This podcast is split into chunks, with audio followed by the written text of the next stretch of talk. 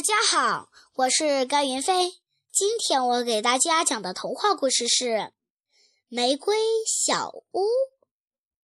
春天，花园里的玫瑰花张开了笑脸，小蝴蝶开心地在花园里飞来飞去。玫瑰花香香的，小蝴蝶的笑容甜甜的。不过，没过多久，玫瑰花就开始凋谢了。这么多漂亮的花瓣，真可惜呀！小蝴蝶说：“不如把它们都带回家吧。”说完，小蝴蝶就急忙跑回家，拿了一个小篮子。花瓣可真多呀！很快。小蝴蝶家的桌子上、椅子上，到处都是玫瑰花瓣。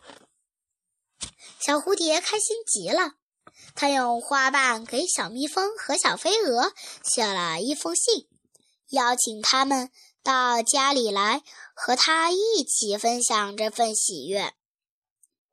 小蜜蜂和小飞蛾收到信就赶来了。当看到满屋子的玫瑰花瓣时，他们脸上露出了粉红色的笑容。这么多花瓣，我们洗个花瓣澡吧。小蝴蝶说。于是，三个好伙伴先把浴缸放满水，再放上一篮子的玫瑰花瓣，洗起了花瓣澡。放了玫瑰花的水香香的，洗完澡，每个人身上都带着淡淡的玫瑰香。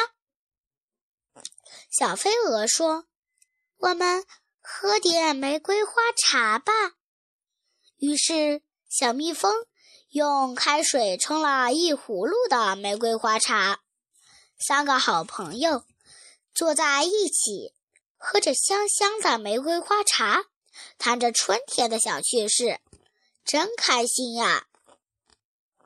天黑了，三个好伙伴进入了甜甜的梦乡。